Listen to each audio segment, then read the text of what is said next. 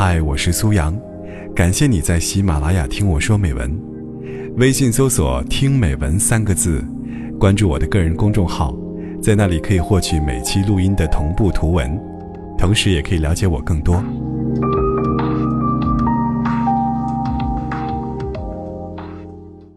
村上春树三十岁才写了第一篇小说，之后深觉找到了终身的兴趣，放弃餐馆，潜心写作。虽然是自由职业者，他仍然保持严苛的生活习惯，早起、跑步、看书、阅读，没有丝毫怠慢。他用整个漫长的人生，印证着自己的话：不管全世界所有人怎么说，我都认为自己的感受才是正确的。无论别人怎么看，我绝不打乱自己的节奏。也许你说。村上君少年时代就表现出了写作天赋，又是早稻田大学文学部毕业，日后成为著名作家，水到渠成。成功是水到渠成，黎明到来前，总要经历最黑暗的时刻。成功也不是水到渠成，即使经历了最黑暗的时刻，也有很多人倒下。作家不能等有灵感才写作，可是没有灵感的时候。怎么熬过来呢？毕竟少年时有些小文采，又毕业于重点大学的人数不胜数。但是村上君仅此一个，他凭什么？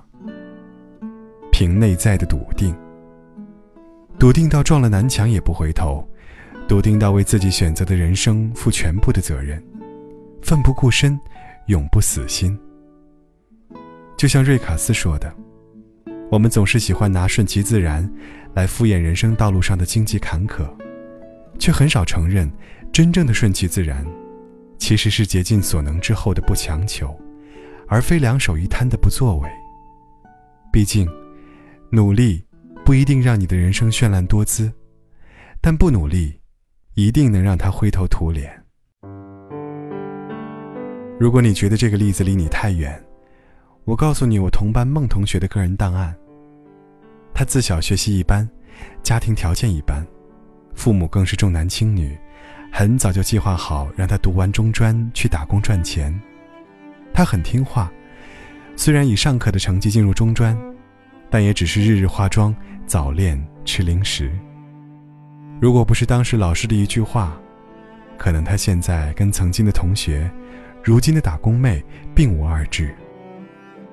他上课睡觉，老师用粉笔砸醒他，怒吼：“上课睡觉，下课玩闹，你年轻你就可以为所欲为吗？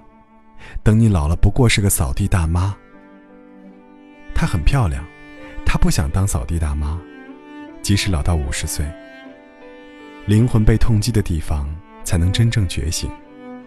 她很晚才开始努力，不同的是，连她妈妈都是鄙视她的。他妈妈说：“你不想赚钱也可以，家里的钱是给你弟弟盖房子用的，没有钱让你去耍。”人一旦有了梦想，就有了武器。一个人在浓浓的鄙视和狠狠的逼迫下，披荆斩棘，考大专、考本科、考硕士，考了八年，考上了九八五大学，堵住了所有人的嘴。八年过去。他的中专同学在餐厅端盘子，他的老师在破旧的教室里念教案，他的爸妈在指望弟弟出人头地，而他，在一所重点大学的热门专业读硕士，已经手握一场不一样的人生。这些人都在上课的时机找到了自己的人生转折点，可是更多的人，是和我一样，从出生开始就按部就班。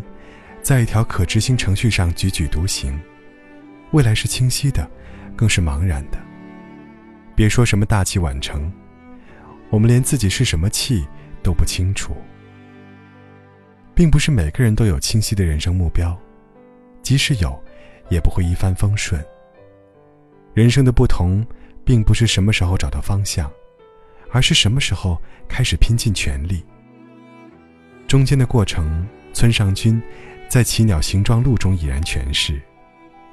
我或许败北，或许迷失自己，或许哪里也抵达不了。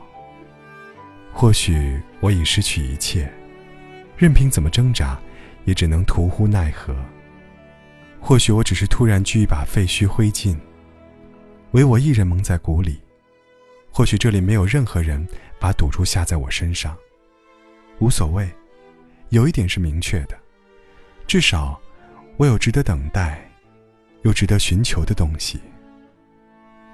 十年前，我曾写下对十年后的自己想说的话。亲爱的自己，看到这封信，你已经三十四岁了。先回答我三个问题：一，你现在多少斤？二，你喜欢现在的自己吗？三，你现在真的拼尽全力了吗？无论你在哪条路上走，水深火热，或者坦然笃定。